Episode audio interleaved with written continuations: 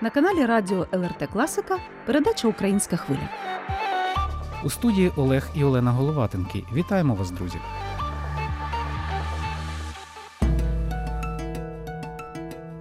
Сьогодні у передачі ви почуєте реакція західних ЗМІ на підрив Каховської ГЕС. Як тоталітарні режими перемагають демократію інструментами самої демократії. Експертна думка журналіста Павла Новікова. Чим стала Литва для українських біженців від війни? Враження маленької киянки лягли в основу нової книги, презентованої у Вільнюсі.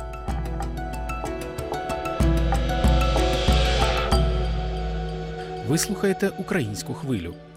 Варварський підрив греблі Каховської ГЕС, яку експерти називають найбільшою рукотворною техногенною катастрофою 21 століття і порівнюють її за своїми наслідками з нанесенням тактичного ядерного удару, виявив і низку пов'язаних глобальних проблем.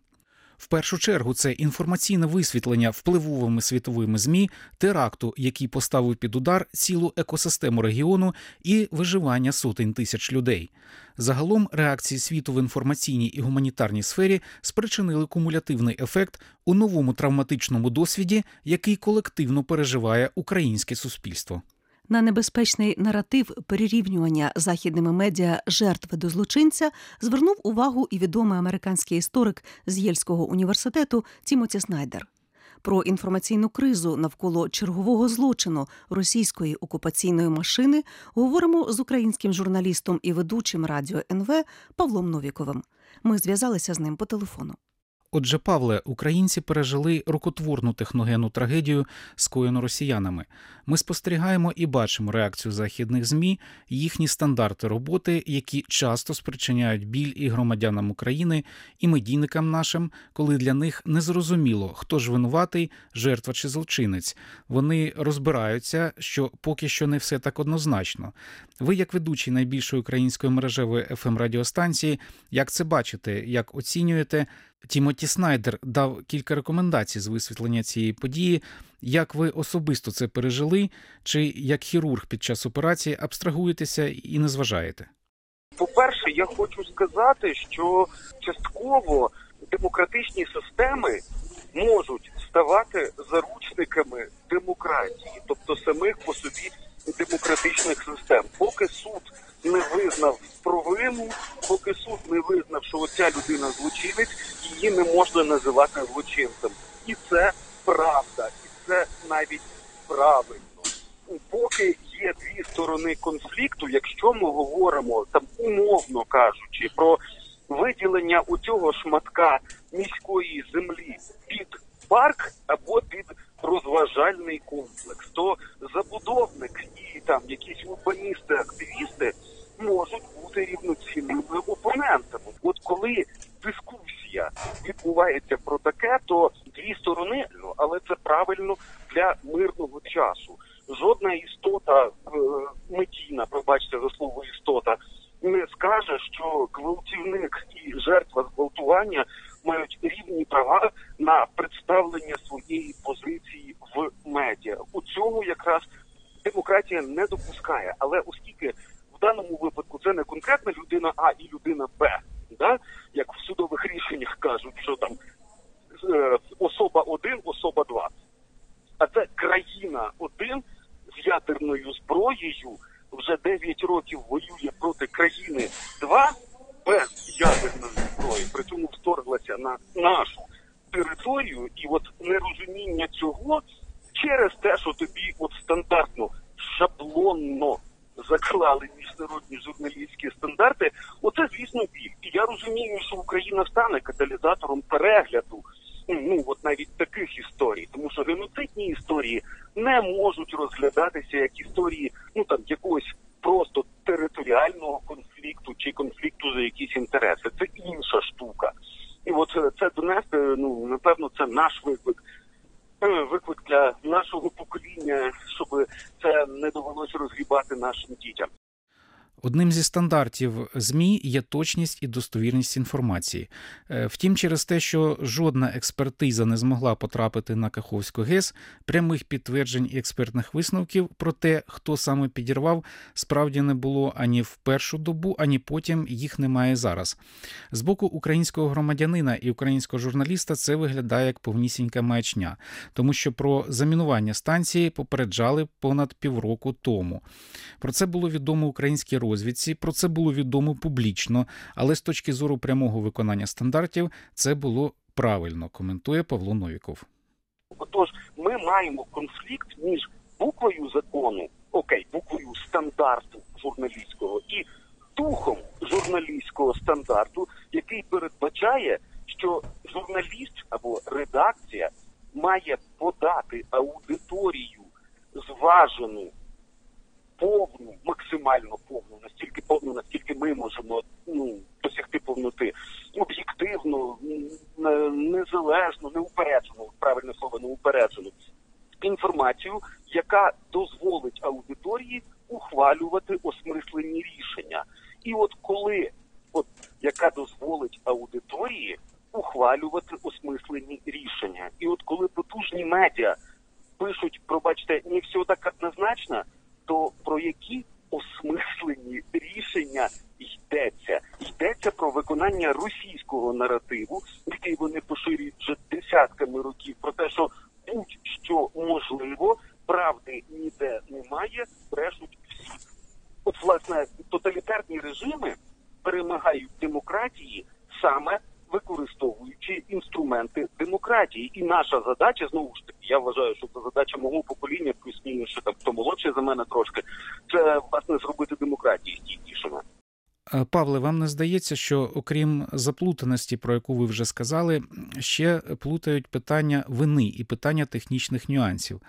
Коли намагаються розібратися в технічних нюансах, ми також можемо спостерігати прояви шаленої некомпетентності, тому що технічно це стратегічний об'єкт, який ззовні підірвати ну навряд чимось можливо. Це правда, але от дивіться, давайте будемо самокритичними. Да? Професія журналіста, зокрема, полягає в тому, щоб бути професійним дилетантом. Я це так називаю. Хай це звучить як оксиморон.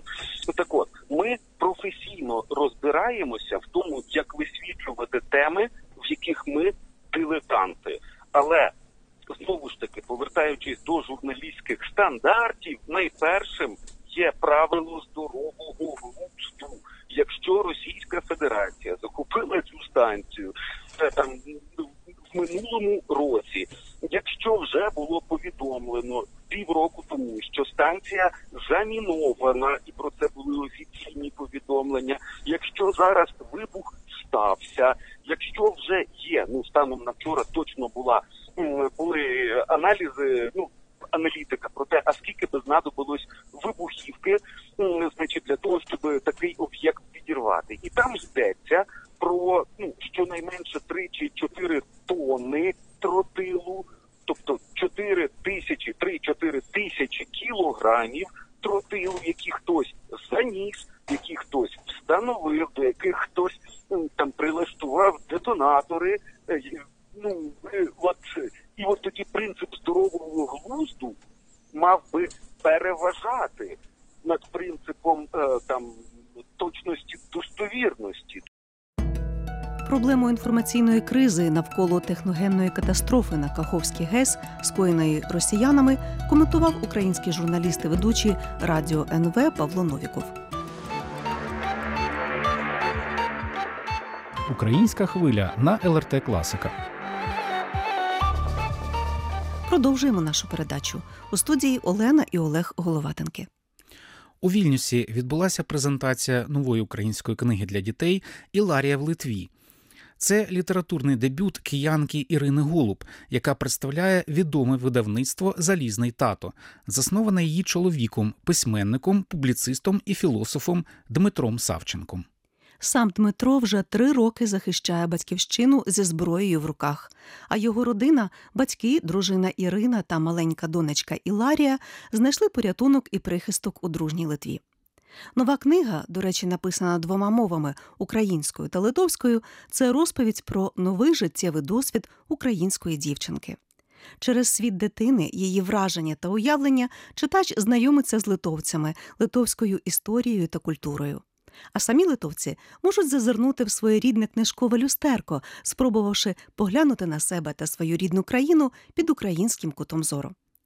Презентація літературної новинки привернула увагу українців у Вільнюсі. Познайомитися з новою книгою та її авторками, мамою і донею прийшли цілі українські родини. Саме ж представлення книжки відбулося у теплій дружній атмосфері з веселими і пізнавальними вікторинами, участь у яких мали змогу взяти як діти, так і дорослі. Цікавлюся враженнями у гостей заходу, зокрема української художниці та журналістки Лесі Синиченко. Це була дійсно жазкова презентація, тому що було цікаво всім, і дорослим, і дітям, і пізнавально, що найбільш, мабуть, навіть дорослим. Так що я вдячна авторкам цієї книжки Ірині Голуб і редактору Лесі Мудрак. Прекрасно було все влаштовано. Був невеличкий конкурс для дорослих і для дітей. Ви спробували свої знання про Литву. Що можете сказати? Так, я сьоме місце посіла. Так що було дуже цікаво. Насправді я багато що чого не знала, і мені навіть сподобалось відкривати це. Українці адаптуються в Литві попри війну, попри біль, який ми щодня носимо всередині себе. Ми знаходимо сили посміхатися, навіть радіти і писати книжки і представляти їх. Скажіть, будь ласка, от я знаю, що ви сама представниця творчої професії. Які сили дає Литва? Ну, Литва надихає, по-перше, людьми, мабуть. Як я вже казала, колись повторюся, люди це такі скарби, які постійно тебе якось е, підтримують, постійно на кожному кроці незнайомі люди, і ти просто не можеш якось живеш далі. Да? Ти можеш якось існувати, стояти, ходити. А сьогодні мене вразило, наскільки діти швидко адаптуються. Кілька дітей литовською мовою вірші розповідали, співали. Це було просто ну неймовірно. Я вражена. Можна вас спитати також? Назвіться, будь ласка. Ольга Звідки ви, Ольго? із Києва. Ви самі прийшли на презентацію книжки? Так, е, з дитиною, з чоловіком. Ми зустріли своїх українців, порозмовляли українською, почули українську, подивились книжку. Дуже цікаво. У нас дитина якраз закінчує перший клас. І ну от на літо в нас є що читати. Співавторці і героїні нової книги Іларії лише 6 років. Втім, дівчинка стала справжньою господиною літературного свята, сміливо розповідаючи про себе і книжку, підтримуючи інших дітлахів та заохочуючи їх до спілкування. Я дуже пишаюся, що про мене вийшла книжка. Я не уявляю, як таке може бути. Взагалі, ну це дуже для мене дуже класна подія. Я не бачила таку дитину, про якої вийшла книжка. Ви разом з мамою її писали? Зізнавайся, ти допомагала їй в чомусь і в чому саме? Да, я їй підказувала історії, які можна написати в книжку. Да. Ну, ми можна, а потім вже художниця це все написала. А якщо розповісти твоїм одноліткам, про що саме ця книжка? Головна героїна це Литва, але я думаю, що це насправді я героїна. Але книжка виявляється про Литву. Е, взагалі зараз я живу в Нічонісі, це біля Шильвентасе. Можна 20 хвилин проїхати, і там буде Нічоніс. Там село таке. Я це в Литві зараз я там знаходжуся, так живу. Е, Я познайомилася з багатьма дітьми, і я зрозуміла, що треба вивчати мову. Я б сказала мамі, що давай я буду ходити довго в цей садок, і щоб я зрозуміла, яка це мова, і почала якби розуміти і вивчати її. І я якби її вже вивчила. Я можу говорити на литовській. А що про Литву ти будеш розповідати друзям в Україні? Що я була в садочку, що це башня Гедмінас, а це така башня, яка зроблена давніше, ніж телевежа. Я вже це знаю, бо радіо з'явилося трошечки пізніше. Перша це башня Гедемінаса, а друга вже радіо башня. Так я буду розказувати, що я була в різних церквах, що я була в повній Литві, що я була в Каунасі, я була повсюди. Майже вся Литва, і я її знаю. Ти була в різних країнах, я знаю. Чим відрізняється Литва від України і від інших країн, де ти була? Литва відрізняється до того, що вона така країна, вона добра, вона щаслива. Я так привикла до цієї мови. Твій тато давно вже воює і на фронті. Що ти йому передаєш із Литви? Зараз є можливість передати йому також побажання. Я бажаю йому, щоб все було добре, щоб він був завжди живий, щоб його друзі, які зараз там теж на фронті, щоб все з ними теж було добре. Ну і отак от я хочу, щоб отак от було. Редагувати книжку Іларія в Литві взялася відома українська поетеса Леся Мудрак, яка через війну також живе в Литві і приїхала на презентацію видання із Каунаса. Говорить Леся Мудрак. Насправді знайомство із пані Іриною Голуб в мене відбулося понад 10 років тому. Знайомство було несподіваним, онлайн знайомство, і Ірина увірвалася в моє життя такою ж енергією, з якою вона в принципі все робить. Я була дуже щаслива, коли Іра зорганізувала один із найпотужніших літературних конкурсів для дітей Перодактиль. Це був всеукраїнський конкурс, і він кілька років займав чільне місце серед взагалі конкурсів в Україні. Між іншим були дуже поважні члени журі, зокрема Іван Андрусяк, е, потім Григорій Фалькович. Е, Мала честь я бути членом журі цього конкурсу, і вже тоді було відчутно, що так чи інакше Ірина прийде до дитячої літератури або літератури для дітей, тому що те, з яким вона захватом, з яким масштабом робила цей дитячий конкурс, ну відчувалося, що це не випадково. Тому я думаю, із появою Іларії виношувалося щось всередині, що нарешті має свої результати. І тому книга, яку сьогодні Ірина представила Іларія в Литві, це своєрідний щоденник мами і доні. Але ця книга про любов. Ця книга про емоції, про враження.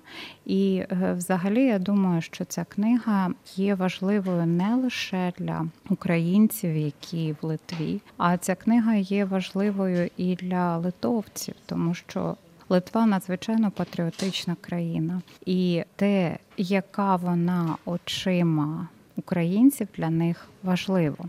А тут навіть йдеться про очі дітей тому що ми розуміємо, що головна героїня цієї книги це донечка Іларія, яка щиро полюбила Литву.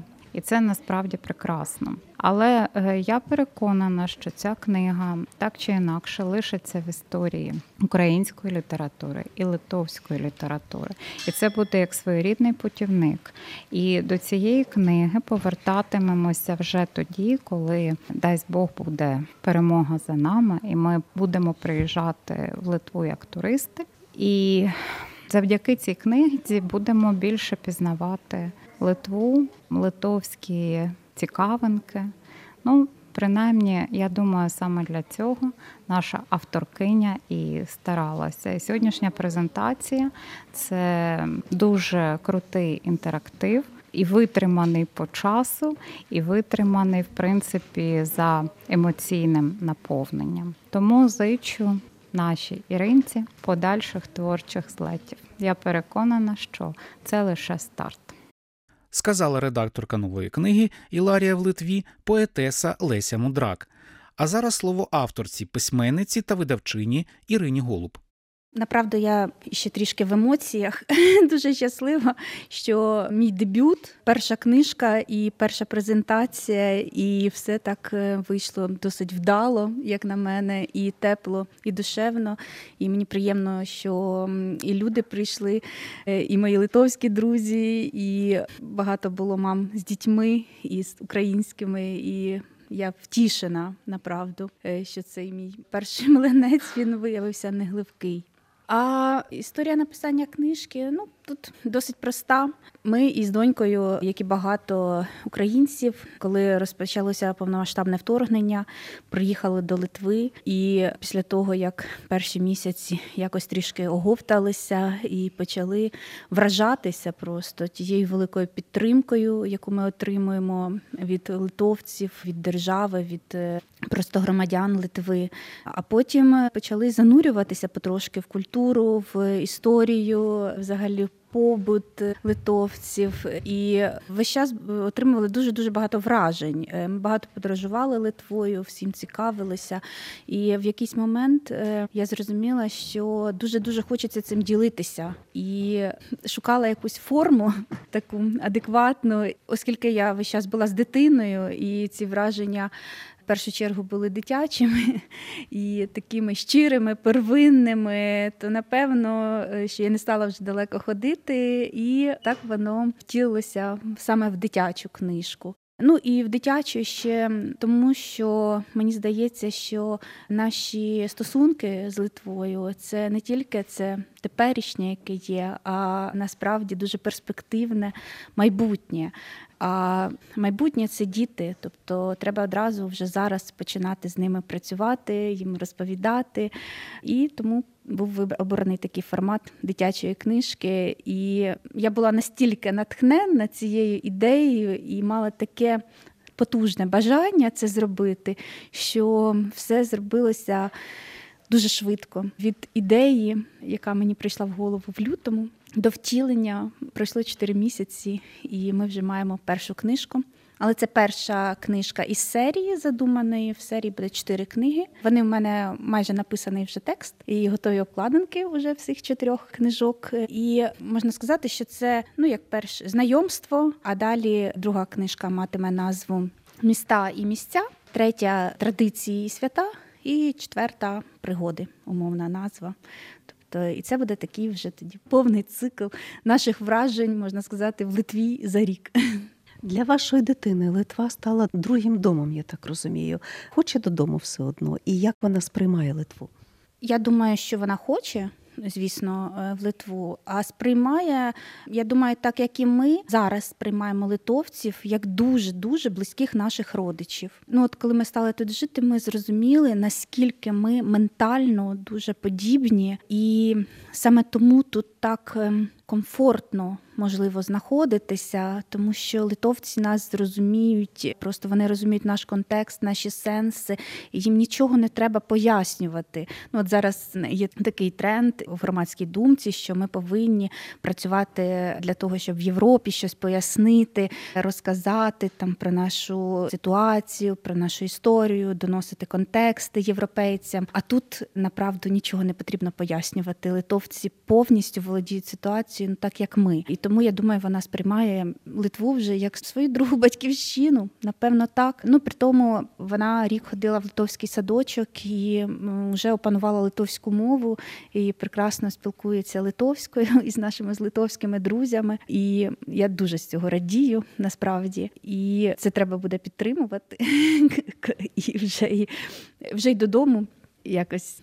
Ну, я думаю, що вона хоче додому, як і всі ми, але що їй тут дуже комфортно. І я дуже рада, що ми обрали саме Литву.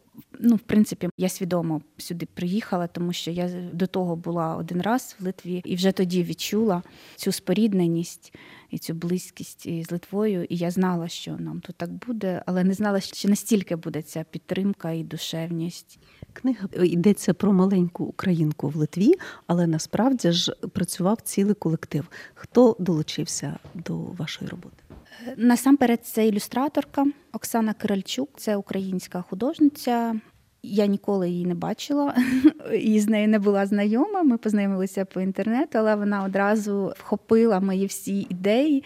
І цікаво, що вона ніколи не була в Литві. Але вона зараз мені вже пише, каже: я в роботі над книжкою вже ніби сама побувала і вже дуже дуже хочу приїхати. Я думаю, що ми маємо її вже запросити сюди.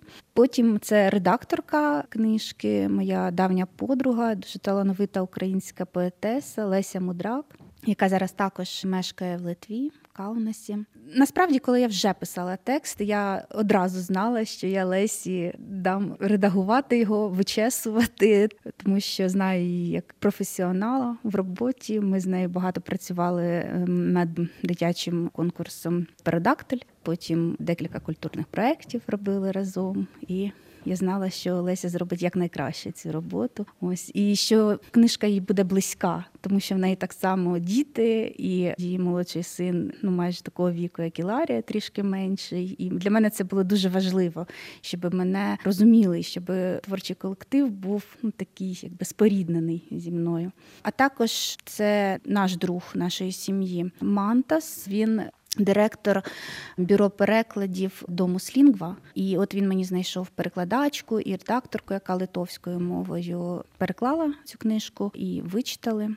Також іще я дуже вдячна українській письменниці, яка зараз мешкає в США, Оксані Лущевській. Вона досить відома дитяча письменниця, і вона почитала мій текст на предмет того, чи він взагалі дитячий, чи можна давати таке дітям і читати, чи воно буде зрозуміле, тому що я ж е, ніколи не писала дитячих текстів, і це тільки здається, що можливо це так легко і ну якимись простими словами писати, а у дітей зовсім інше сприйняття. І діти я... прискіпливі читачі, так так, діти прискіпливі, і діти вловлюють цю фальш будь-яку і цього і багато різних таких нюансів. І от Оксана направду дуже мені допомогла. З цим я дослухалася до всіх її правок, і вона навіть сказала, що я е, дуже терпляча до тексту, і що зі мною приємно працювати як з авторкою, бо я не пручаюся. Але це тому, що у мене не було якихось ілюзій щодо мого письменницького таланту, і тому я радо дослухалася до порад фахівців. От це команда. Нагадаємо слухачам, що нова книга Еларія в Литві, дитяча українська книжка, видана нещодавно. Вона двомовна, вона українсько-литовська. А що литовські діти зможуть почерпнути з цієї книжки для себе? Адже вони живуть у Литві. Вони, здається, набагато більше знають про неї, ніж ми всі. Адже книжка ж не тільки про Литву, про якісь факти, але також і про наше українців сприйняття литовців. Тобто, це книжка про е, дружбу україно-литовську. І мені здається, що якраз литовським дітям це буде цікаво. І я вже чула перші відгуки, тому що ми подарували книжку всім дітям у садочку. Іларії, і це всі діти литовці. Іларія там єдина українка, і направду вже е, чули дуже схвальні відгуки, і діти казали, що їм цікаво читати, і що також для сприйняття литовською текст гарно написаний. Ну мені важко судити, але читачі так кажуть.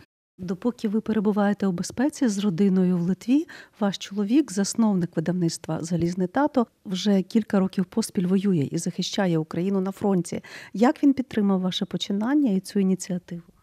Він дуже радів за мене. Спочатку здивувався, що я, значить, в нашому е, інтелектуальному видавництві провокативному так започаткувала і продовжую дитячу лінію, тому що насправді за останній рік у нас вийшло це четверта дитяча книжка, тобто були інші дитячі книжки, і раніше так багато не було. Але він, в принципі, дуже ну як підтримав мене, як завжди, він підтримав підтримує всі мої починання і дав окремо гроші на друк, е, тому що я сумнівалася трішки. В цій книжці, як в проєкті, і тому, що я маю якби приймати рішення ну щодо тиражу і щодо промо, там маркетингових активностей. Е, і Я сумнівалася, чи вкладати видавничі гроші. Я ж маю мислити ще як бізнесмен, і я вирішила не ризикувати видавничими грошима, і гроші на друк мені дав чоловік. Тобто він е, підтримав і морально, і фінансово. Ну і тішиться. Звісно, йому приємно, що його донька стала героїнею книжки. І насправді він дуже любить Литву і литовців. І він мене привіз вперше в Литву і познайомив із нашими друзями, в яких ми зараз живемо. Тобто він є прихильником Балто-Чорноморського союзу і, взагалі, дуже добре знає історію Литви. І от він зараз Іларії каже, що Іларія, можливо, ти будеш дипломатом, і можливо, ти будеш послом України в Литві. А може може, ти після того, як вона вже литовську мову так швидко опанувала, можливо, ти будеш перекладачем, це потрібно. Тобто він постійно мотивує її, значить, поглиблювати наші литовські зв'язки. І так. Це була письменниця і видавчиня Ірина Голуб, яка щойно презентувала у Вільнюсі власну книгу Іларія в Литві, написану спільно з донечкою Іларією за своїми враженнями року життя в дружній Балтійській країні, де їхня родина знайшла безпеку і прихисток під час війни. А передача Українська хвиля завершується. Над нею працювали звукорежисер Соната Ядавічення та журналісти Олена і Олег Головатенки. Почуємося з вами, друзі, наступної суботи, як завжди, о 14.30. Також українську хвилю можна слухати у будь-який зручний для вас час в радіотеці на сайті lrt.lt.